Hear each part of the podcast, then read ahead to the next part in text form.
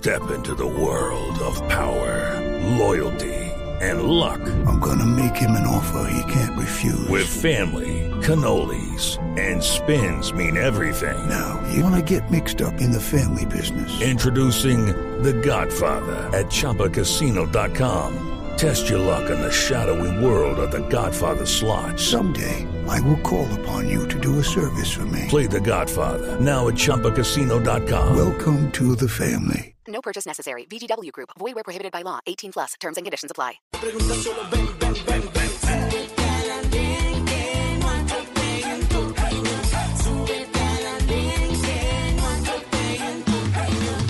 El Andén, viernes a las 10 de la noche en Blue Radio y bluradio.com. La alternativa. Voces y sonidos de Colombia y el mundo en Blue Radio y bluradio.com. Porque la verdad es de todos. De la noche, en punto momento de actualizar las noticias más importantes de Colombia y el mundo. Y comenzamos hablando de Medellín, porque se acaba de reunir la Embajada de Estados Unidos en Colombia con las autoridades de la capital de Antioquia a propósito de la preocupación que se mantiene por parte del gobierno de Estados Unidos por la muerte de ciudadanos de ese país, en especial que se han dado en entornos muy complejos, son hallados muertos en hoteles o también los casos de homicidios. Se están tomando varias medidas, sin embargo, mantienen las recomendaciones, entre ellas de evaluar viajes a la capital de Antioquia. La información la tiene Danilo Arias. Tras el encuentro en el que estuvieron presentes el alcalde Federico Gutiérrez y el vocero de la Embajada de Estados Unidos, James Dewey, se definieron algunas estrategias para garantizar mejores condiciones de seguridad en materia de turismo para el más de millón y medio de personas que recibe cada año la ciudad, muchos de ellos estadounidenses. Como principal anuncio, el alcalde de Medellín reveló que las aplicaciones serán aliadas fundamentales para este propósito y emitirán alertas oportunas a los extranjeros frente a posibles peligros para su integridad. Generarán un mensaje de alerta directamente a los ciudadanos estadounidenses y otros ciudadanos que utilicen la plataforma en Medellín y en Colombia, diciéndoles cuáles pueden ser los riesgos y cómo tomar medidas preventivas. De igual manera, el mandatario advirtió sobre la importancia de utilizar los servicios de emergencia que ahora tendrán en caso de vulnerabilidad una atención focalizada. Si marcan el 911 inmediatamente se redirecciona la llamada al 123 y ahí se atenderá básicamente también con el lenguaje nativo de las personas. Desde la fuerza pública también se comprometieron a reforzar su presencia con seguridad en lugares como aeropuertos, hoteles, zonas de entretenimiento y servicios de salud. A propósito de estos controles, en las últimas horas también se anunció la captura de un ciudadano estadounidense de 40 años en una vivienda del occidente de Medellín que alquiló para al parecer tener encuentros sexuales con menores de edad. Y pasamos ahora a otras informaciones porque la cumbre de la CELAC, la Comunidad de Estados Latinoamericanos y Caribeños, no alcanzó una declaración conjunta y unánime sobre cuál va a ser esa posición frente al conflicto en la franja de Gaza. Entre todos los líderes presentes no lograron concretar si eh, cuál va a ser ese mensaje que se va a enviar frente a estas acciones violentas y su posición con el derecho internacional humanitario. Recordemos que Colombia sí se mantiene en esa posición de pedir un alto al fuego. Juan Esteban, buenas Valentina, buenas noches. Pues un total de 24 países de los 33 que integran la CELAC emitieron un comunicado que apoya el llamado de la ONU para solicitar un alto al fuego humanitario en la franja de Gaza. Y como usted lo mencionó, pues para determinar también si las acciones de Israel violan el derecho internacional y constituyen un genocidio. Entre los países firmantes figuran Brasil, Colombia, Cuba, Venezuela, México, entre otros latinoamericanos, y así como la totalidad de los caribeños. También se destaca, aunque pues no nos sorprende, la ausencia de Argentina. La falta de consenso de la CELAC se da pese a que en la cumbre la mayoría de los líderes se pronunciaron sobre este conflicto con discursos contrarios a Israel. En el comunicado, los países firmantes lamentan la muerte de israelíes y palestinos, haciendo énfasis en las más de 30 mil personas, en su mayoría civiles, que han fallecido durante la ofensiva israelí en la franja de Gaza. Por su parte, también recordemos que el presidente Gustavo Petro acusó a Estados Unidos, a la Unión Europea y al Reino, y al Reino Unido de apoyar que Israel lance bombas contra la población en Palestina. Es necesario precisar que la comunidad de estados latinoamericanos y caribeños o la CELAC es un mecanismo de diálogo y concertación política entre los países de la región. En este foro los líderes presentes se reúnen para debatir temas de interés en materia de bienestar social. Gracias, Juan Esteban. Todo el desarrollo, por supuesto, de esas declaraciones lo puede encontrar en blueradio.com. Pasemos ahora a temas judiciales, porque a 11 años de cárcel fue condenado un ex concejal de Villavicencio en el Meta porque se demostró que había exigido dinero a cambio de cargos en diferentes entidades públicas. Carlos Andrés Pérez. Se trata de Yesid Morales Espitia, quien durante dos periodos fue concejal de la ciudad de Villavicencio. Según la Fiscalía, entre 2013 y 2016, el exfuncionario recibió hojas de vida de varias personas a quienes en su condición de concejal ayudó a ubicar en entidades públicas. Las cuotas pagadas dependían del sueldo que devengara cada uno de ellos. Al respecto, Justino Hernández, director seccional de Fiscalías en el Meta. Según la investigación, entre los años 2013 y 2016, el exconcejal recibió hojas de vida de varias personas a quienes ubicó laboralmente a cambio de pagos mensuales que oscilaban entre 50 mil y 300 mil pesos a cambio de garantizarles su trabajo. En el fallo, que fue apelado en primera instancia por la defensa, el juez negó la prisión domiciliaria y ordenó que la pena sea pagada en centro carcelario y un megalaboratorio para procesar cocaína y que estaría avaluado en 4 millones de dólares fue destruido por el ejército y las fuerzas militares en el sur del país, Winston Viracachá.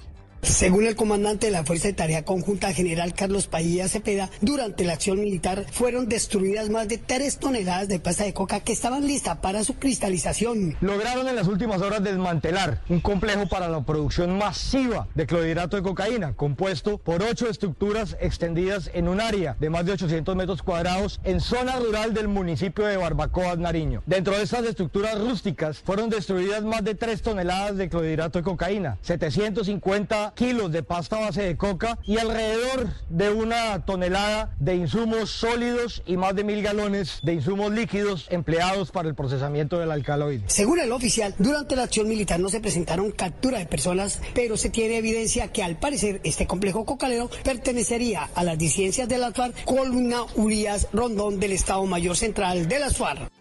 Y cambiamos de información y hablamos ahora del presidente de Colpensiones, que esta mañana dijo acá en Blue Radio que había quedado demostrado que en su entidad no hay acoso laboral. Sin embargo, eso no es exactamente lo que determinó la justicia y sus afirmaciones son engañosas. La explicación la tiene Marcela Peña. Esto fue lo que respondió el presidente de Colpensiones, Jaime Duzán, cuando le preguntaron en Mañanas Blue qué tenía que decir sobre las denuncias de acoso laboral en su contra. El juzgado, en segunda instancia, negó la, el fallo de la primera instancia del juez. Entonces, no existe la tutela? La revocó, sí, señor, porque es que en Colpensiones no hay acoso laboral y menos sexual, allá es prohibido. Sin embargo, es una respuesta engañosa, aunque la justicia sí revocó el fallo de tutela inicial que ordenó reintegrar a Ivette del Carmen Aristizábal en su puesto de trabajo, no lo hizo porque el despido hubiera sido justificado o porque ella no tuviera razón para denunciar el acoso laboral. Lo hizo por un tema netamente de forma y es que cuando presentó la tutela se la entregaron a un juez penal con funciones de garantías en Bogotá, en lugar de entregársela a un juez del circuito de acuerdo a las nuevas reglas de reparto. Esto llevó a que el juzgado decidiera decretar la nulidad de todo lo actuado, pero no se pronunció de fondo sobre el caso, lo que abre la puerta a que Ives del Carmen Aristezábal vuelva a llevar su problema a la justicia. Y pasamos a la información deportiva porque ya comenzó esta fecha 10 del fútbol colombiano. Cali 11 Caldas va ganando 11 Caldas, pero el dato importante es quién hizo el gol, si tenemos nuevo histórico o no. No, Valentina, lastimosamente el gol no lo hizo Dairo Moreno en este momento, es el minuto 86 del partido y Once Caldas gana gracias a un gol de Gustavo Torres, quien anotó al minuto 76. Ha sido un partido entretenido y que ha tenido dominio del Cali, pero en el que el Once Caldas ha tenido las más claras. El juego, como usted lo dice, se ha centrado en un Dairo Moreno que se ha notado ansioso por buscar el gol que lo haga igualar a Sergio Galván Rey con 224 goles como el máximo anotador en la historia de la liga. Incluso Dairo en el primer tiempo tuvo dos ocasiones muy claras, pero que su nerviosismo y su ansiedad los llevaron a fallar. Con este resultado el Caldas es quinto con 15 puntos y el Cali es sexto con 14 unidades. La fecha inició más temprano con el empate 2 a 2 de Envigado contra Jaguares y la igualdad 1 a 1 del Boyacá Chico contra el Tolima. Juan David, es que a eh, Dairo Moreno lo fue a saludar antes del partido Sergio, Sergio Galván Rey justamente en medio también de esa, eh, digamos, información que estamos esperando si logra o no marcar ese gol. Ese saludo quizás también lo puso nervioso como usted nos contaba. Sí, señor, inclusive Win, que es la transmisión oficial del evento, llevó a Sergio Galván Rey como analista. Las cámaras todo el tiempo lo han enfocado. Cada vez que Dairo hace un tiro al arco, las cámaras enfocan a Galván Rey. Y al entretiempo incluso Galván Rey salió a jugar con los recogebolas y todas las cámaras con ellos dos todo el momento. Sigue siendo entonces el foco de atención en este momento, el partido que está a tres minutos más el tiempo de reposición para saber si Dairo iguala o no ese récord. Gracias Juan David por la información. Todo el desarrollo de estas noticias y otras las puede encontrar en blueradio.com. También nos leemos en arroba bluradioco. Continúen con el andén en Blue Radio. Estás escuchando Blue Radio. El día se va, pero mañana tienes otra oportunidad de cumplir tus sueños. El Popular te acompaña en cada meta. Hoy se puede, siempre se puede. Uno, dos, tres, cuatro, hasta cinco bolsillos de ahorro puedes tener en tu cuenta para ahorrar y en todos ganar también rentabilidad. Programa tu ahorro. ¿Quieres comprar una casa nueva, viajar a destinos interesantes o empezar un nuevo hobby? Todo lo que quieres lo puedes hacer realidad. Abre ya tu cuenta para ahorrar sin cuota de manejo ni administración en bancopopular.com.co o en cualquiera de nuestras oficinas y haz crecer día a día tus ahorros. Aplican términos y condiciones. Conoce más en bancopopular.com.co. Vigilado Superintendencia Financiera de Colombia. Ponte en modo kit con Andrés Cepeda, Gracie y Alex Sintec. En esta nueva temporada el talento de los niños brillará sobre el escenario. Aquí solo pasan cosas buenas. En La Voz Kit, lo bueno siempre brilla. Lunes a viernes 8 pm. Por Caracol Televisión. Esta es Blue Radio. En Bogotá, 89.9 FM. En Medellín, 97.9 FM. En Cali, 91.5 FM. En Barranquilla, 100.1 FM. En Bucaramanga, 1080 AM. En Pereira y el norte del Valle, 89.2 FM. En Tunja, 103.1 FM. En Villavicencio, 96.3 FM. En Armenia, 89.2 FM. En norte de Santander, 97.7 FM, en Neiva 103.1 FM y en Córdoba 96.0 FM. También en bluradio.com, en Facebook Blue Radio Colombia, a través de Twitter en arroba Blue Radio Co y en la señal de TDT.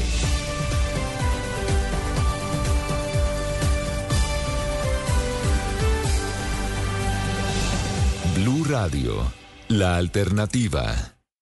Súbete al andén que no atropellen tu camino.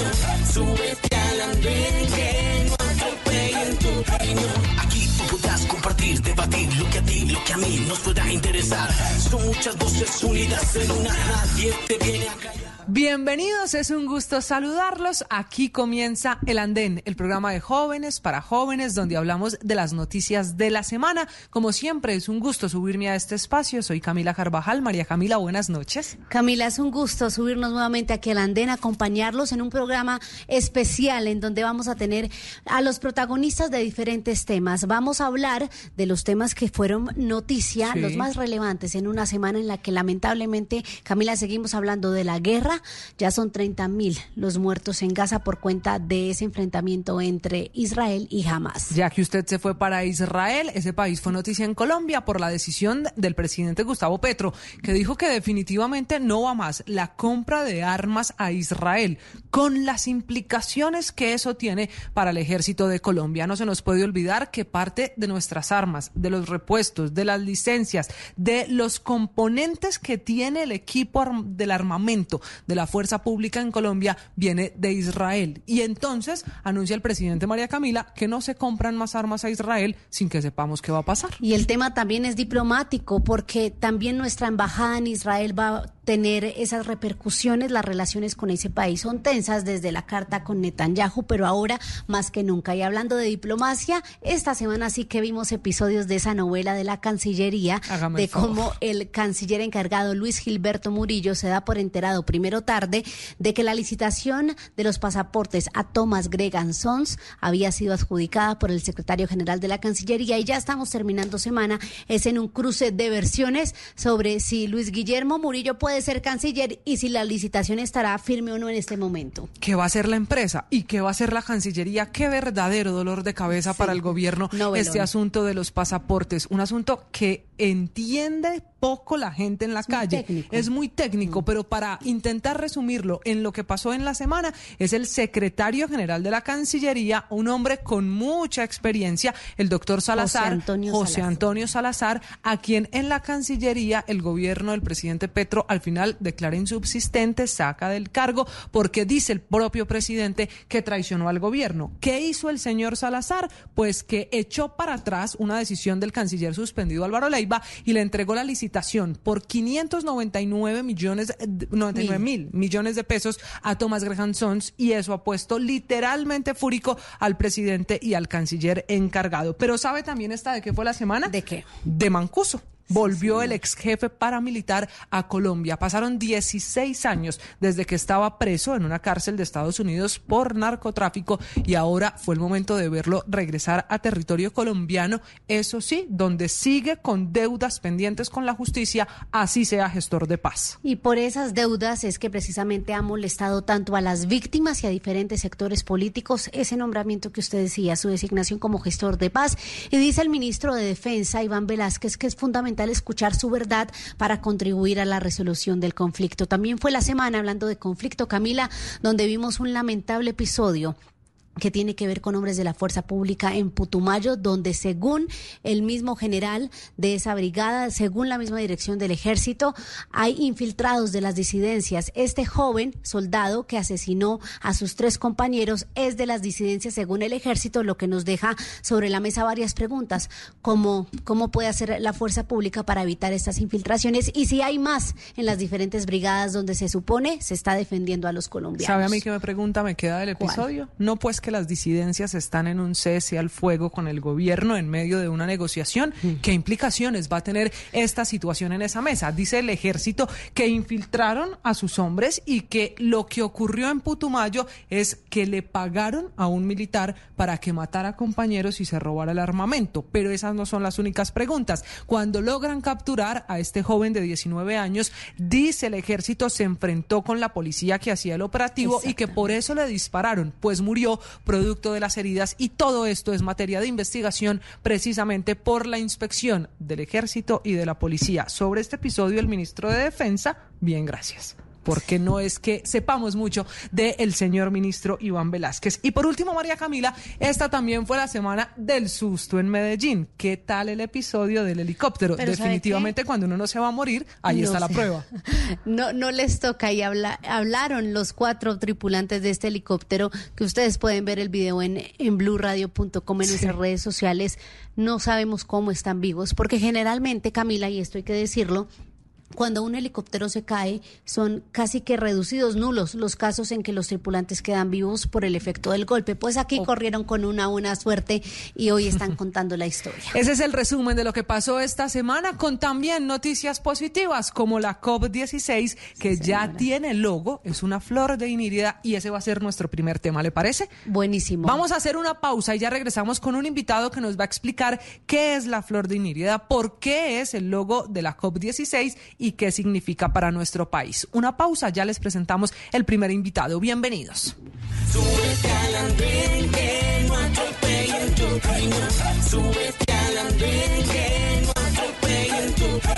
Aquí tú podrás compartir, debatir lo que a ti, lo que a mí nos pueda interesar. Son muchas voces unidas en una, nadie te viene a callar. Mi sueño era tener plata y pues sobre todo poder ayudar a mi familia. Porque en este negocio al final siempre se pierde. El cartel de los sapos. La verdad es la única salida. Lunes a viernes, 10 y 30 de la noche. Después de Areli Senao. Por Caracol Televisión. Si es humor, o la embarrada es lo que hay. Por eso aquí están las embarradas de la semana, porque nos quieren embaucar. Petrol que piensa y habla diferente, de una lo declara insubsistente. Sigue la mala racha nacional, ya está su propia hinchada. Ve la sal, Israel continúa atacando, ya Palestina nubla, bombardeando. La vicepresidenta ve extraño, un cambio haciendo cuenta en cuatro años. Pero tranquilos, que el cielo ya se despejó. No, no, no, no, sueñe despierto que no, que no, que no, Señor, con alegatos nulos, quieren gobernar, comiendo como chulos, quieren gobernar, en todo echando rulos, quieren gobernar, y uno apretando se deja gobernar. Por embarrada nos quieren gobernar, desde ministro, alcalde y presidente, hasta el pueblo que a sus dirigentes nos elige aunque esto no sepa gobernar. Sí, señor. Voz Populi, de lunes a viernes desde las 4 de la tarde. Si es opinión y humor, está en Blue Radio, la alternativa. Súbete al andén que no atropellen tu camino. Súbete al andén que no atropellen tu camino. Aquí podrás compartir, debatir lo que a ti, lo que a mí nos pueda interesar. Son muchas voces unidas en una, nadie te viene a callar. Es un gusto seguir con ustedes. Recuerden que también pueden participar de esta conversación en todas las redes sociales usando numeral el andén. Hoy es un andén diferente, María Camila, porque vamos a hablar de las noticias de la semana, no en debate, sino con los protagonistas en un espacio para que nos cuenten quiénes fueron noticia en la semana que está terminando en Colombia. Y la noticia, una de las más importantes en el suroccidente colombiano y en el Ministerio de Ambiente, es que la muy famosa COP16, que será en el segundo semestre en el sur del país, particularmente en Cali, pues ya tiene logo. Sí, señora. Y es una flor. Es la flor de inírida, que es una belleza. Yo le cuento que yo tengo unas en mi casa, ¿Ah, sí? Camila, y estas flores las tengo hace aproximadamente dos años. Y no ¿La solo- suya es de colores como la del logo de la COP?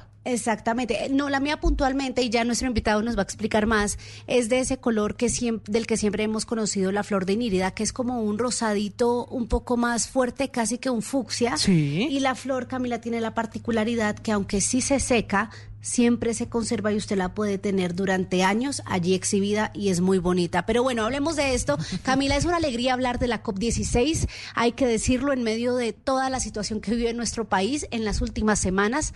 Este tema sí que nos ha sacado sonrisas. Vamos a saludar a Daniel Gutiérrez, él es director de Save de Amazon y Shambhala. Es un joven que se sube hoy al andén. Esperamos tenerlo mucho más. Daniel, y cuéntenos, por favor, por qué es importante que ya Colombia haya presentado esta flor de inírida tan bella y representativa de Colombia como logo oficial de la COP16. Bienvenido. Hola, ¿cómo estás? Muy feliz de estar acá en el andén con ustedes. Bueno, pues es como ya empezar a manifestar por parte de Colombia cómo es que nos imaginamos esta COP, ¿no? Que de alguna manera es importante para nosotros, que biodiversidad de nosotros queremos hablarle al mundo de. Entonces creo que el hecho de haber escogido la flor de inírida, y no únicamente la flor de inírida, sino como con las características que fue escogida, que fuera multicolor, que pues básicamente eh, en, el, en el logo tiene 36 pétalos, que son de las 23 metas que tenemos en este momento en los acuerdos de bio- biodiversidad que se hicieron en la anterior COP y las 13 ecorregiones de Colombia. Entonces como que todo tiene un significado y pues obviamente el escarbarlo pues es lo importante y por eso es que estamos acá, ¿no? Claro, usted es experto en estos temas y el país quizá apenas va a empezar a entender la importancia de un evento como la COP16 para hablar de biodiversidad. ¿Por qué cree que debió ser la flor, precisamente esta, la dignidad, el logo de uno de los eventos internacionales más importantes en la historia reciente que vaya a tener a Colombia como sede? ¿Es así de importante la flor para que sea ese el logo? Pues la flor de inírida es una especie endémica. ¿Qué significa que es endémica? Que se da, pues se, se brota específicamente en esta región de Guainía y en ningún otro lugar del mundo. Eso es como la Wow. definición de, de endémica. Entonces, como si me preguntas qué tan importante es, la pregunta es qué significa importante para ti, ¿no? O sea, porque claro, si es importante en el sentido de que se encuentra en todo el mundo, pues naturalmente no, pero pues de eso se trata, de que querramos nosotros mostrar esa particularidad de nuestra biodiversidad. Y bien, ustedes lo decían, la flor de inírida tiene algo muy especial y es que aguanta muchísimo tiempo sin agua, aguanta también con fuertísimas inundaciones, aguanta en periodos de mucho calor de verano, aguanta en periodos de mucho invierno.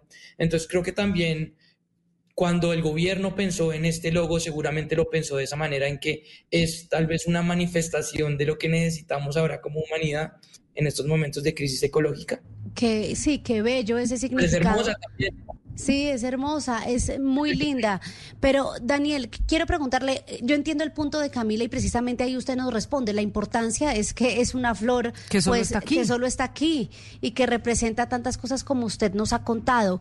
En el mundo ambiental de los ambientalistas del que usted hace parte, ¿cómo vieron esa elección? ¿Esperaban que fuera, no sé, el frailejón, teniendo en cuenta que tenemos más del 50% Sí, de los había otros del, candidatos. del mundo eh, y pues Ernesto Pérez tan famoso que se ha vuelto en los últimos años. En fin, ¿cómo vieron ustedes que puntualmente la flor de Inírida fuera elegida como el logo? A ver, yo en los grupos en los que pertenezco, donde se ha hablado del tema, todos han estado como que muy contentos.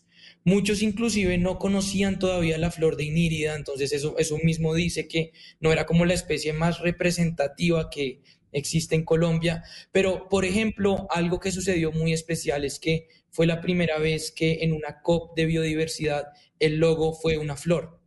Entonces, como que creo que ahí estaban como de alguna manera ya siendo vanguardista el gobierno en la manera en la que aproxima eh, lo que es importante la biodiversidad, no es necesariamente el panda o el jaguar o estas como especies que son tan visibles para todo el mundo, sino pues como algo que sea endémico, más particular. Entonces, creo que fue un mensaje bien recibido por parte de los ambientalistas. Hablemos ahora de la COP como evento internacional que está preparando Cali para ser la sede. Daniel, ¿qué esperan de la COP? Quienes saben de biodiversidad, de medio ambiente, de la importancia de combatir el cambio climático, ven en la COP la esperanza de que nos pongamos de acuerdo en hacia dónde debe ir el planeta en esta lucha por ayudar también al medio ambiente. Usted particularmente, ¿qué espera de ese evento de biodiversidad? Bueno, pues esa pregunta es muy amplia, pero yo diría que me gustaría dividirla en dos partes, ¿no? Como históricamente, y esto es algo que se ve como en todos los registros académicos sobre estas conferencias de las partes, siempre se hacen muchos compromisos. De hecho, el anterior año en la, en la COP que se hizo en Canadá, hubo un compromiso demasiado importante que se fue que nos fijamos las metas de biodiversidad mundiales en cuanto a lo que deberíamos lograr. El problema es que nunca se cumplen esas metas, porque como que, como se decimos en Colombia, del dicho al hecho hay mucho trecho. Y esto ya también significan como que discusiones políticas entre los distintos países. Entonces, a ver, ¿qué es lo que yo me espero? Esta COP es muy importante porque es la primera COP después de que se hayan puesto estos compromisos. Entonces, tiene que ya haber compromisos operativos por parte de los países de cómo es que van a cumplir estas metas que se fijaron anteriormente. Creo que, como en todas las COP, va a haber muchos anuncios grandes que es posible que después, pues, corran el riesgo de no cumplirse. Entonces, como que sí, yo le tengo algo de escepticismo a todos los anuncios que muestran las COP, pero que igual son importantes, ¿no? Eso no significa que, que no se deberían dar y pues que no deberíamos pues, darle visibilidad a los temas de biodiversidad como sucede durante estos días. Y pues la segunda parte en la que me gustaría dividir esto es qué significa la COP para Colombia, ¿no? Para. Colombia, para poder nosotros hacer parte de, de, pues sí, como de este selecto grupo. Y básicamente, ahorita que yo hago parte de distintos grupos ambientalistas, les puedo asegurar y a todos los oyentes que todo el mundo se está moviendo. No se trata únicamente de lo que está sucediendo en el gobierno, sino grupos de colegios, grupos de empresas, grupos de colectivos ambientalistas, grupos de colectivos indígenas. Todo el mundo está tratando de moverse para que sabe que tenemos una oportunidad como Colombia para mostrarnos ante el mundo. Entonces creo que para el manejo de nuestra biodiversidad, nuestra conciencia, va a ser tremendamente positivo y va a haber todo tipo de proyectos. Quería preguntarle eso, digamos, desde la mirada de un ambientalista como usted, director de, eh, de Save the Amazon. ¿Qué se puede hacer? ¿Qué podemos hacer todos los colombianos para prepararnos para este evento y qué hacen puntualmente ustedes? Yo me imagino que usted va a estar en en el evento. Sí, a ver, ¿qué puede hacer el colombiano? Pues, o sea, yo diría que siga las distintas noticias, siga a distintos colectivos ambientalistas que desde ya van a empezar a decirle a la ciudadanía, oiga, queremos eh, básicamente tener ideas de la ciudadanía para después poderle entregar a los distintos cuerpos di- diplomáticos de las COP. Entonces, eso es algo particular que se puede hacer desde ya como identificar cuáles son estas organizaciones ambientales, seguirlos, que después ellos van a venir a decirles cómo ustedes pueden contribuir. Y pues nosotros, pues eso sí es, o sea, claro, para nosotros es como el momento más importante en nuestra historia posiblemente. sí. Sí. Entonces, claro, pues no solo únicamente queremos como tener un espacio de incidencia con el gobierno para que le pongamos atención a la Amazonía, sino también algo que sucede en las COP es que además de darse todo este espacio diplomático de negociaciones, que es la razón principal de las COP, también vienen la gran mayoría de las empresas del mundo a poder decirle al mundo qué es lo que están haciendo en materia de biodiversidad, a encontrarse, porque es la conferencia mundial de biodiversidad. Entonces, pues, ya que nosotros somos los eh, pues, anfitriones, poder mostrarle a las distintas organizaciones, fondos de inversión, todos los proyectos que tenemos, pues ahí estaremos completamente. Daniel, usted como director de Safe de Amazon, ¿ha sido ya convocado por el gobierno para algo de la preparación que tiene el país en este evento? No. Pero bueno, también es que deben estar ahí Embolatados. Sí, esto está empezando. Lo que Eso pasa es que ya la candidatura está confirmada, la sede es Cali, terminada esa puja con Bogotá. Y dice la ministra, esto además es un, un asunto muy rápido porque la COP está prácticamente a la vuelta de la esquina. Una última pregunta, María Camila. Sí, le quería preguntar sobre los preparativos. Me imagino que ya habrá el momento de hacer esos enlaces y esos contactos con los diferentes representantes del sector ambientalista. Pero, ¿qué podríamos esperar de aquí en adelante en materia de organización? Ya tenemos logo. ¿Qué sigue, Daniel? Bueno, pues básicamente hay como estas COP tienen dos distintas, como por decirlo así, espacios, que se hacen llamar la zona azul y la zona verde. La zona azul es como donde se dan las negociaciones, que es donde está sobre todo el cuerpo diplomático y las organizaciones que lograron entrar como ONGs, que son observadoras de los procesos, etcétera. Entonces, los, el gobierno y la ciudad de Cali como que asignan los cupos para la zona azul y después también asignan quienes van a tener stands, quienes un espacio para poder mostrar lo que hacen en la zona verde, que es ya la zona que está abierta a todo el público. Entonces lo que deberíamos esperar es que ya estén como los anuncios por parte del gobierno de cuándo pueda usted aplicar para la zona azul, qué usted tiene que hacer para la zona verde. Eso en materias como ya muy directamente de lo que es la gestión de gobernanza por parte del gobierno y la ciudad.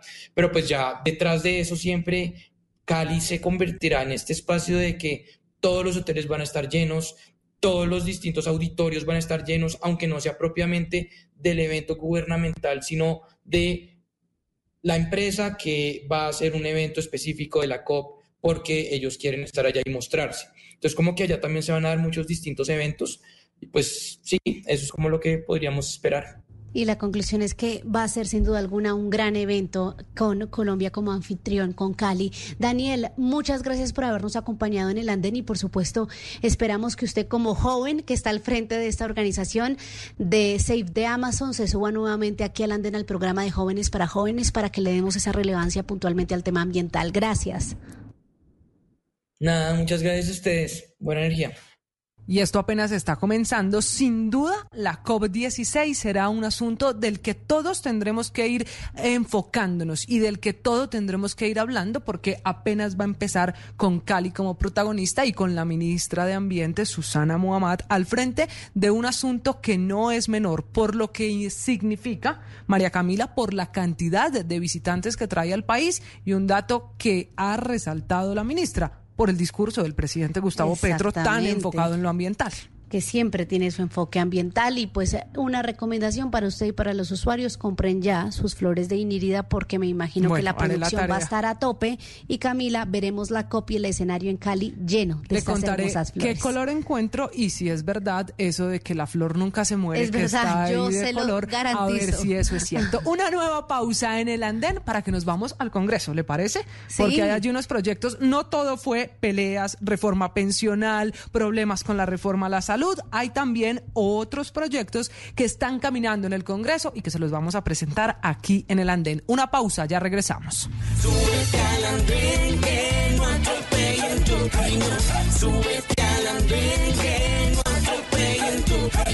Aquí tú podrás compartir, debatir lo que a ti, lo que a mí nos pueda interesar. Son muchas voces unidas en una, nadie te viene a callar.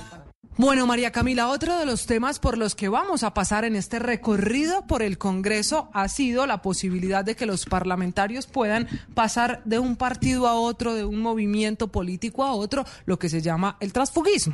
Hasta ahora es una propuesta. Recuerde usted, Camila, que hay muchos congresistas que aseguran sentirse presos en sus colectividades, en sus partidos políticos, por cuenta de la doble militancia con la que pueden ser sancionados. ¿Por qué? Porque tuvieron algún tipo de lío, de problema con los jefes de su partido, con la dirección del partido, problemas de toda índole y O no pueden posturas. cambiarse o cambiaron también Que pasa de en la política colombiana. Exactamente. Y no pueden cambiarse de colectividad sin incurrir en la doble militancia. Por eso vamos a saludar a esta hora a la representante Marelen Castillo. Ella es eh, actualmente de la Liga de Gobernantes Anticorrupción. Ella ocupa una curul en ella me está corrigiendo ahí, ya la vamos a escuchar, pero ella ocupa hoy la curul de la oposición por cuenta de ser la fórmula a la presidencia de Rodolfo Hernández, que fue segundo en las elecciones presidenciales. Doctora representante Marelen, bienvenida al Andén y cuéntenos por favor por qué está promoviendo, apoyando esta iniciativa. Bueno, primero que todo, muchas gracias por este espacio. Un gusto volverlas a saludar, señoritas. Eh, yo estoy en una curul que lea el estatuto de oposición que me dio, como bien lo dices, por haber acompañado la fórmula vicepresidencial hace dos años. Le recuerdo que eso se hizo por un grupo significativo de ciudadanos y cuando se transformó en un partido no fui convocada, por lo cual no soy parte de esta colectividad. Pero llegando al tema que nos trae en este espacio, que es el transfugismo. Hoy las fuerzas políticas en Colombia se están moviendo, no solamente a nivel nacional, sino al interior de los partidos. ¿Y que estamos observando? Estamos observando que hay partidos que acompañaron las elecciones hace dos años, que se definieron de gobierno, otros que se, se definieron en oposición y otros independientes. Pero en el transcurso del legislativo hemos visto cómo han sido la toma de decisiones y cómo han sido las votaciones. Y se va viendo cómo al interior de los partidos no hay una única razón o un único lineamiento, sino que empiezan a tomarse diferentes líneas de acción. Uno puede observar en diferentes partidos que se encuentran independientes en el mismo partido, oposición o de gobierno. Pero voy un poco más allá. Cuando uno toma la decisión de ir a un grupo significativo, de ir a un partido, a un movimiento, uno va con coherencia. ¿Por qué con coherencia? Porque ese grupo o ese partido tiene una plataforma ideológica, tiene un sentimiento, tiene unos valores y unos principios que uno escoge seguir. Pero ¿qué pasa cuando esos principios, esa plataforma ideológica cambia en el tiempo?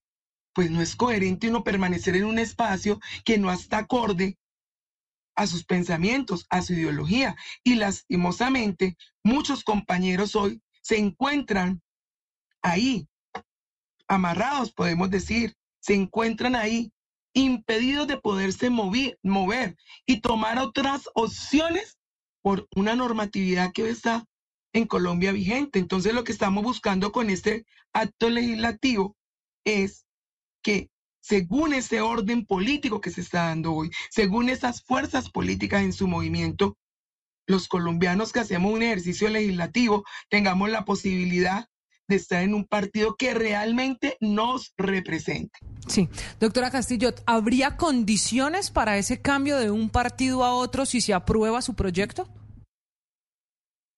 Pues la única condición que nosotros estamos pidiendo es que es por única vez, o sea que es un ejercicio que se realizará una vez. Ustedes saben que por ser un acto legislativo tenemos que llevarlo a cabo durante para su aprobación de ocho, tienen que realizarse ocho debates para que pueda ser aprobado.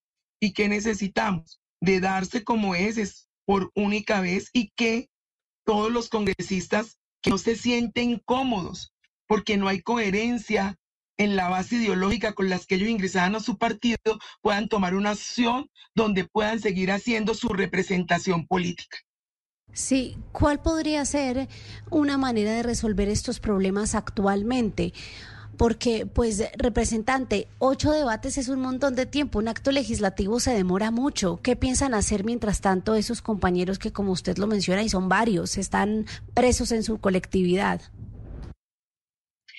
Pues mira, creo que sobre todo hay una voluntad muy grande de los congresistas. Hoy tenemos el apoyo de un muy buen número tanto de Cámara de Representantes como de senadores. Esperamos que las agendas se den para que se puedan cumplir y tenemos puesto claramente el escenario, este punto fijo donde queremos llegar y es que en el, mes de noviembre podamos tener el ejercicio con sus ocho debates y en el próximo año esperamos que en febrero el presidente de la, de la República pueda generar la orden y pueda sancionar este, este, este acto legislativo para que realmente los colombianos puedan participar. Nosotros, sobre todo los que nos encontramos en el Congreso, podamos participar en las nuevas contiendas electorales para el Congreso de la República y tener la posibilidad de estar en un espacio político y en un colectivo político que represente los ideales de cada uno de nosotros. El famoso transfugismo que ha dado tantas noticias Mm, en Colombia. Doctora se ha caído Cas- se ha tantas caído veces. tantas veces en ese intento en el Congreso. Doctora Castillo, una pregunta final. ¿Qué le responde usted a quienes critican y aseguran que de alguna manera sacar el transfugismo sobre la mesa es abrir una puerta para que, por ejemplo, un parlamentario decida hacer campaña y hacerse elegir por el partido que le permita de acuerdo al reconocimiento de ciudadanos, a la postura en las listas, al número de lista que le toque y que una vez elegido pues cambie de banderas y simplemente diga yo ya me cambio para otra colectividad. Que sea se use esto como una especie de excusa para ganarse, por ejemplo, una curula en el Congreso. ¿Qué le responde a esos críticos? Mira, eh, en ese, en ese punto que tú me estás manifestando, estoy de acuerdo, ¿sí? Lo que estamos manifestando hoy es que los partidos están cambiando sus bases ideológicas, están cambiando sus principios y que eso necesita un reajuste en Colombia. O sea, estamos en un momento histórico que no se ha vivido en el país. Imagínate compañeros que están en partidos de gobierno y que no están de acuerdo con el ejercicio político que se realiza actualmente en este gobierno. Ellos están en ese partido porque se les prometió un cambio, porque se les prometió que la, la gestión política y el Ejecutivo iba a realizar acciones diferentes a lo que estábamos acostumbrados a ver. Entonces, ellos hoy se encuentran, como tú bien lo dices, presos en esos partidos. O sea, hay que entender lo que yo les pediría a los contradictores que entiendan el momento histórico que estamos viviendo y haber un reajuste, porque yo, yo hago una pregunta. Si un partido se registra con unos estatutos, con una plataforma ideológica, ¿por qué la cambia en el transcurso del tiempo? ¿No es- debería existir también una sanción para ellos? Mira que es en doble vía. No solamente es el congresista, sino también todo el colectivo político. Pues eso habrá que verlo y esta es una pelea bien interesante, una puja que está por darse con este proyecto. Es Marelen Castillo, representante a la Cámara. Representante, gracias y éxitos en este intento por este proyecto de ley. Esta vez lo vamos a lograr porque los colombianos se lo merecen y el Congreso también. Gracias.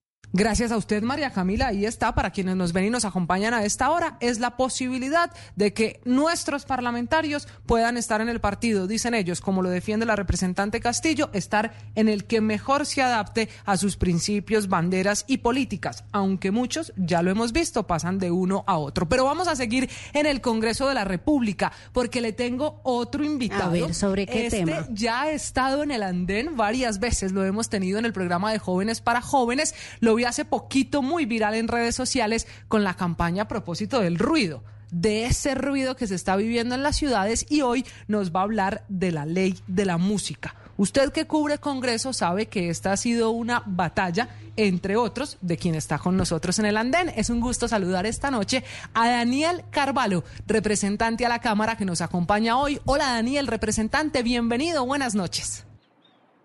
Hola Camila, un gusto saludarte a ti y a todos los oyentes del Andén. Hablemos de la ley de la música, porque lo veo muy activo contando lo que pasó esta semana con ella en la Cámara de Representantes y quizá no todos los colombianos estábamos Claro. enterados de eso. ¿Qué es la ley de la música? Bueno, la ley de la música es una iniciativa del representante Juan Carlos Lozada y mía. Eh, se trata de una ley que busca mejorar las condiciones del ecosistema musical en Colombia. Reconocemos en la música tal vez el primer eh, eh, talento artístico de nuestro país, eh, y no solo en materia cultural, sino también en materia comercial. Colombia es un país que exporta música. Entonces buscamos con esta ley mm, darle diferentes beneficios a los músicos colombianos. Les pongo dos o tres ejemplos.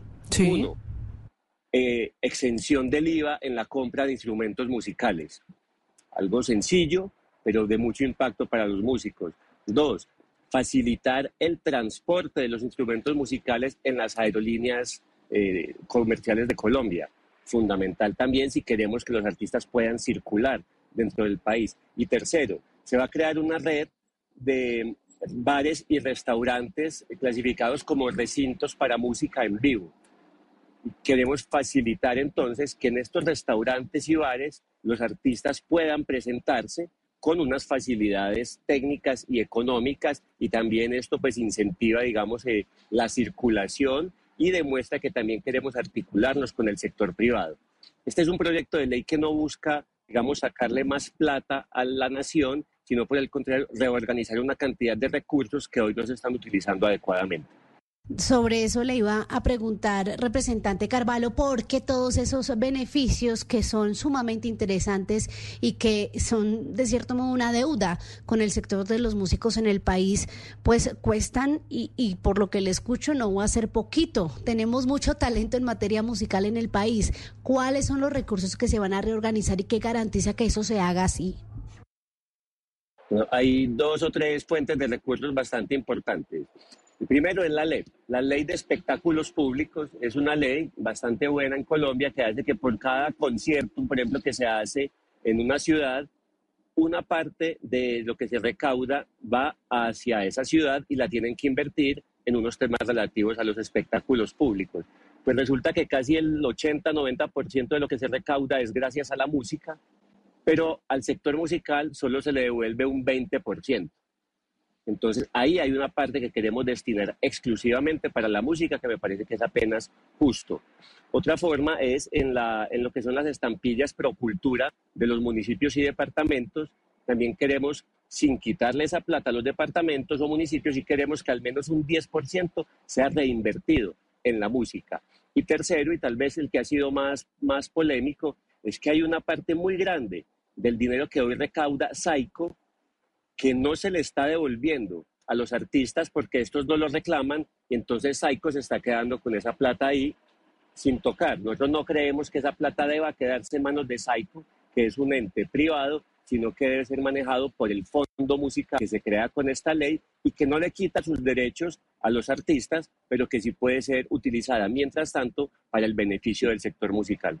Representante, entremos un poco a explicar por lo menos esos tres puntos o esos tres titulares que usted mencionaba al principio. De un descuento, una disminución en el IVA a la hora de comprar instrumentos musicales, que es una pelea, María Camila, muy parecida a la que hoy tiene el sector del turismo para decir bajen el IVA a los tiquetes aéreos. Pero me cuesta y me da un poquito de, de de en la práctica entender cómo va a ser facilitar el transporte de instrumentos aéreos en las aerolíneas. ¿Usted cómo se lo está imaginando?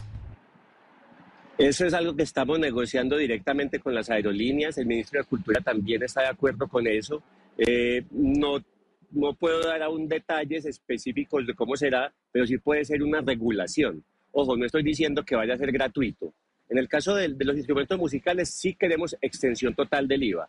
En el caso del transporte de instrumentos musicales no pretendemos que sea gratuito, pero sí creemos que puede haber una regulación, de hecho acordada con las aerolíneas en que haya unas tarifas fijas y unas facilidades. De hecho les voy a contar otro, otro beneficio que pretendemos tener con esta ley. Actualmente, el sector audiovisual y cinematográfico tiene unas facilidades para la expedición veloz de, eh, de visas y de pasaportes. Queremos que también los músicos tengan este tipo de beneficios.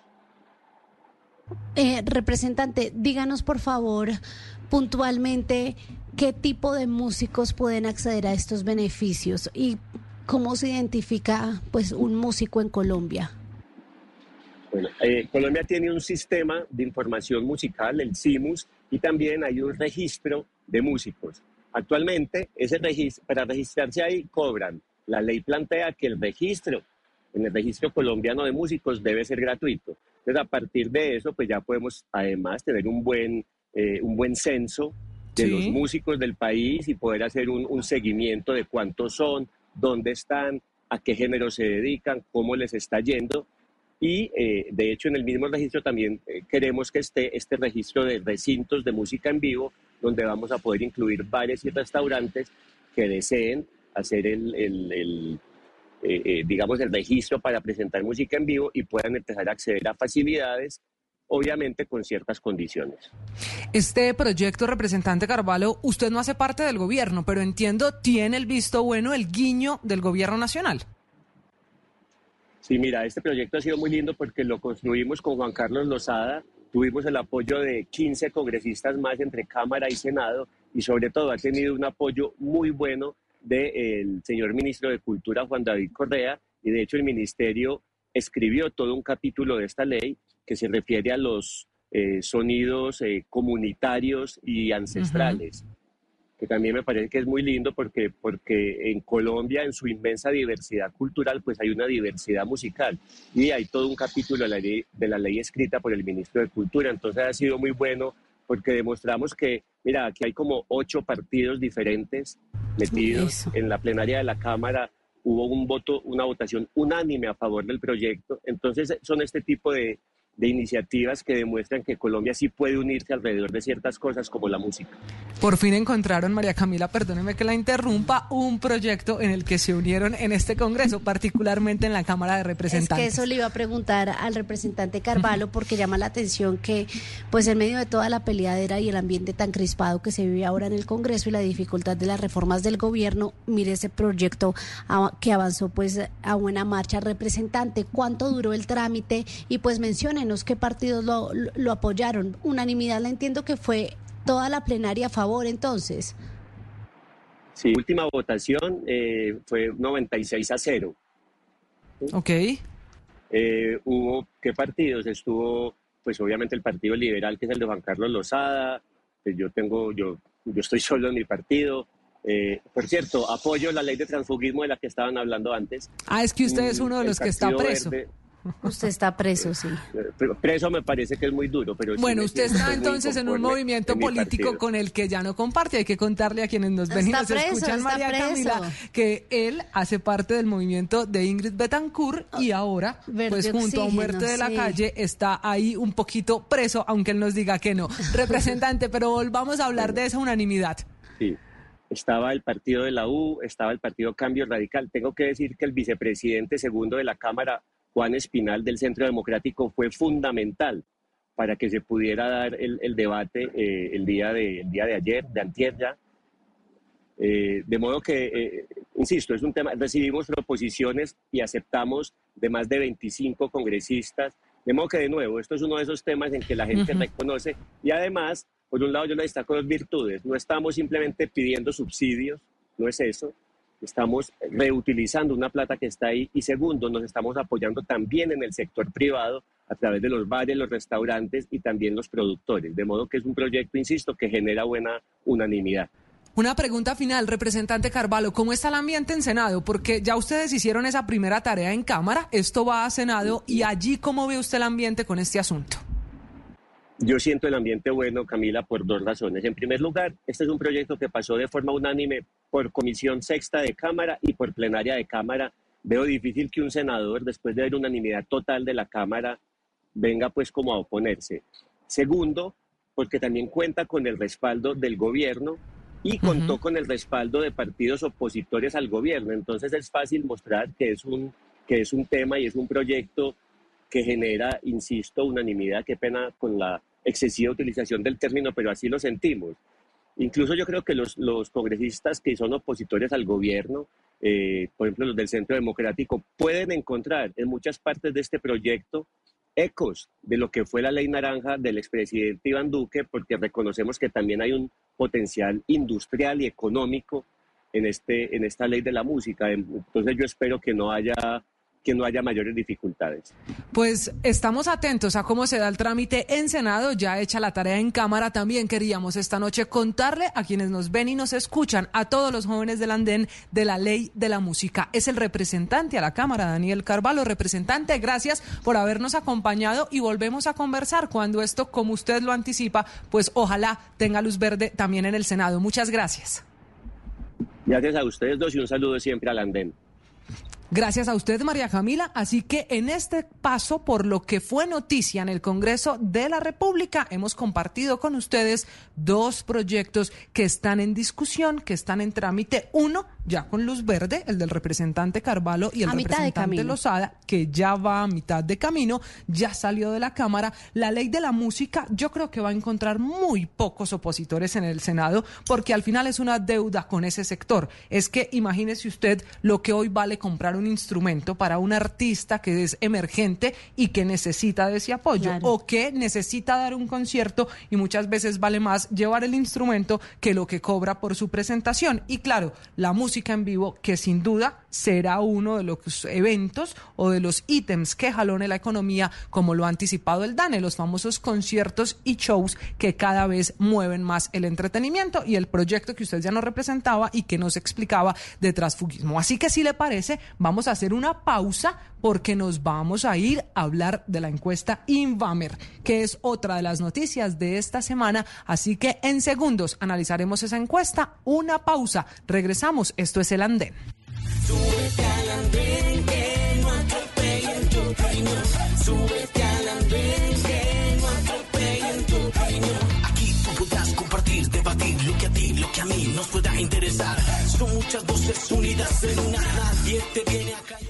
Bueno, y hablemos de la política de la que se hace todo tipo de análisis en el Congreso, producto de una encuesta, la encuesta de la semana, es la. Inbamer Paul María Camila, que midió al presidente Gustavo Petro, a su gobierno, la imagen que tienen los colombianos de él, cómo está la actitud de los colombianos, el pesimismo o el optimismo, y también midió a los alcaldes. Esta es Su la primera primera medición medición. de quienes llegaron a los cargos en eh, los diferentes municipios, en las diferentes capitales de departamento. Y bueno, el dato principal es bueno para el presidente Gustavo Petro, que subió nueve puntos en aprobación cuando venía en una caída constante. Sí. Pasó del 26 al 35% y ya vamos a analizar con el encuestador por qué pasó esto, qué es lo que está sobre la mesa. Su desaprobación está en el 58% y aunque tuvo una disminución leve, Camila, aún el 63% de los encuestados creen que las cosas en Colombia están empeorando. Sí, señora, saludamos a Martín Orozco, el gerente general de Inbamer, la encuestadora que esta vez nos presenta Inbamer Poll, que está cumpliendo 30 años. ¿Eso qué significa? Que usted puede devolverse y hacer comparaciones de la fotografía que hay hoy del país con lo que pasaba hace 30 años, una foto que es al final lo que es una encuesta. Hola Martín, buenas noches. Camila, ¿cómo estás? Martín, ¿cómo va todo? Bienvenido al andén. Todo muy bien. Aquí cumpliendo 30 años, como acabas de decir. Muchos de los jóvenes tal vez que, que hoy tenemos no, no podían opinar hace 30 años porque todavía estaban niños, pero muy bueno que Sí. conozcan la historia de lo que ha pasado en Colombia según la opinión de la gente. Martín, la pregunta que tenemos todos sobre la encuesta y es por qué hay una subida en la favorabilidad del presidente Gustavo Petro que venía cayendo según el mismo registro de ustedes. ¿A qué le atribuye este crecimiento de nueve puntos? Justo eh, a lo que estábamos hablando ahora, a los jóvenes, las personas entre 18 y 24 años aumentaron la aprobación del presidente Petro en 17 puntos, es decir, ese grupo estaba 17 más abajo en diciembre, ahora está 17 puntos arriba. Y los de 25 a 34 años aumentaron de diciembre a febrero en 12 puntos. Entonces esa es la explicación principal, además de que las personas que se consideran afines a la izquierda en diciembre lo aprobaban un 61% y hoy lo aprueban un 79%. Martín, eso significa que el presidente volvió a una aprobación igual a la que tenía hace un año, justamente en febrero de 2023, como si atrás hubieran quedado los escándalos, por ejemplo, el episodio de investigación de financiación de su campaña, el escándalo de su hijo Nicolás Petro o el escándalo también del que hablábamos al principio de la Cancillería o el de los carrotanques, como si eso no le pegara a la aprobación del presidente. Volvió a sus, a sus números, que son, bien dices, los mismos que en febrero del 2023 y los que mantuvo más o menos durante el transcurso del 2023, excepto diciembre, que fue su punto más bajo, pero volvió a sus números, repito, por jóvenes. Y los jóvenes tal vez, eh, no todos, están tan eh, afectados por esos temas que tú acabas de mencionar. Ellos estén- están tal vez en, en, en tema estudio, en tema trabajo algunos, entonces andan en, digamos, en una dinámica del día a día diferente a la que tiene que ver con todos esos escándalos. Hablemos ahora de otro aspecto, Martín, otro resultado de la encuesta que es qué le preocupa ahora a los colombianos, por qué están preocupados en este último periodo. Sin duda la seguridad. Cuando uno pregunta cuál es el principal problema que tiene Colombia en este momento, que es una pregunta abierta, Camila, es decir, no hay opciones de respuesta, sino que las personas responden abiertamente lo que se les venga a la mente. El 29% dice que es el tema de seguridad orden público y el 23% habla de economía y desempleo. Pero Martín, aquí hay un asunto que no es fácil de entender. Si a la gente le siguen preocupando los mismos problemas, inseguridad y desempleo o economía, ¿por qué cuando se le pregunta a la gente si las cosas están mejorando o empeorando hay una leve mejoría de ese indicador? Más colombianos creen que las cosas van mejorando. Sí, el, el, digamos, el, el optimismo mejora unos puntos, ocho puntos específicamente, y se da, uno, por lo que hablábamos de ese grupo de jóvenes, y dos, porque al entrar los nuevos alcaldes de estas ciudades principales a gobernar y tener una aprobación tan positiva como la que hoy tienen, eso de alguna manera mejora el estado de ánimo de estas ciudades. Ah, pero eso significa, Martín, que los alcaldes en las principales ciudades de Colombia, como son alcaldes nuevos con políticas nuevas y que a todos les fue muy bien en la evaluación, ya vamos para allá, pues jalonan el hecho de que como país crean los colombianos que las cosas están mejorando. Ya que usted se mete en este tema, hablemos también de los alcaldes, de cómo les fue. Sí, finalmente la mayoría de las personas viven en su ciudad. Los viajes no son para todo el mundo o no todo el mundo tiene que viajar. La gente vive en sus barrios, va a su trabajo y en general la dinámica es en su ciudad. Entonces cuando su ciudad tiene unos alcaldes buenos como los que dice la gente tener hoy en día, pues eso ayuda en ese estado de ánimo. Bueno, Martín, ahora sí vamos ciudad por ciudad y arranquemos por la capital del país, porque según esta medición, entonces Carlos Fernando Galán tiene el 54% de aprobación y el 24% de desaprobación. Sí. Aunque es el más bajito entre todas las ciudades, las cinco ciudades medidas, hay que tener en cuenta que es la capital del país, que siempre ha sido muy difícil en temas de Y que aprobación. 54% sigue siendo alto, aunque sea el más bajito comparándolo con otros. ¿Por qué? ¿A qué se debe este 54% de aprobación teniendo en cuenta también su votación y pues la favorabilidad con la que llegó el primero de enero a la alcaldía Martín? Sí, primero en las votaciones él obtuvo un 49%, es decir, está cinco puntos arriba de lo que obtuvo en votaciones.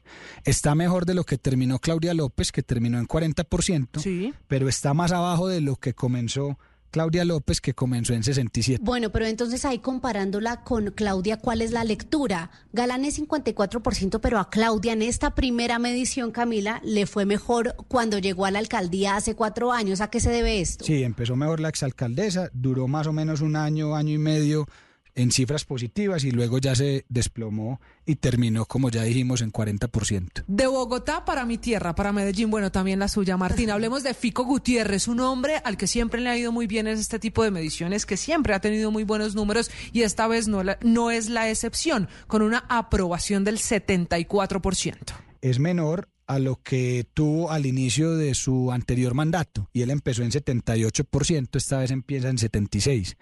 Eh, recibió pues una ciudad con un estado de ánimo bastante bajo y es una ciudad es, una de las ciudades donde el estado de ánimo más mejora y recibió una alcaldía que fue la más desaprobada en la historia de Medellín. La de Daniel Quintero. Nunca un alcalde había tenido una cifra más negativa que positiva en Medellín y en el caso de Daniel Quintero terminó con 74% de desaprobación y tan solo 23% de aprobación. Bueno, ahora apliquemos la misma fórmula que aplicamos en Bogotá. En ese mismo ejercicio de cómo le fue a Federico Gutiérrez frente a Daniel Quintero cuando llegó a la alcaldía su primera medición, ¿cómo le va a Fico actualmente? Le va muy bien porque Daniel Quintero comenzó en 55% de aprobación y Federico Gutiérrez está comenzando en 76%. Bueno, ya que usted tiene ahí las cifras, Martín, muy rápidamente, las otras tres ciudades. Barranquilla, en Barranquilla siempre ha Pues- marcado muy bien el alcalde Alejandro Char y sumados a Cali, que puede ser para muchos la sorpresa y que está marcando muy bien en las encuestas, y también Bucaramanga, Martín. En Barranquilla, el alcalde Alejandro Char comienza con aprobación del 74%, desaprobación del 25%. En Bucaramanga, 61% el alcalde Jaime Andrés Beltrán de aprobación, 28% de desaprobación. Y en el caso de Cali, digamos que es una de las mayores sorpresas porque Alejandro Eder comienza con 64% de aprobación y 21% de desaprobación. Y podría decirse que Cali es la ciudad que hoy eh, tendría eh, mayor esperanza y el alcalde tiene mayor responsabilidad de mantener estas cifras porque fue la ciudad que terminó en peor estado con Jorge Iván Ospina en 15% de aprobación únicamente. Pero ¿por qué le sorprende Cali? ¿Por el fenómeno de Eder, de que llega y cambia la cifra, o porque Cali de pronto tiene posibilidad de mejora en percepción como ciudad después de esa racha de, de mala o más bien de desfavorabilidad de sus mandatarios? Porque es el alcalde que más aumenta entre el porcentaje de votos que obtuvo en la elección y la aprobación que tiene hoy, porque él, fue ganador con un poco más del 40% y hoy está en 64% de aprobación, lo cual indica que la gente eh, sí está muy esperanzada en qué va a pasar en la ciudad. Bueno, Martín, una pregunta final. ¿Cómo le fue a las instituciones? Porque la Invamer no solo es a los funcionarios públicos, también se mide aquí el Congreso, la fuerza pública, los medios de comunicación. Al final, hasta la Fiscalía está aquí medida. ¿Cómo les fue? Comparado con la historia, eh, digamos, ha habido momentos mejores en el tiempo, en esos 30 años que Sí. hablamos de, del Invamer Poll.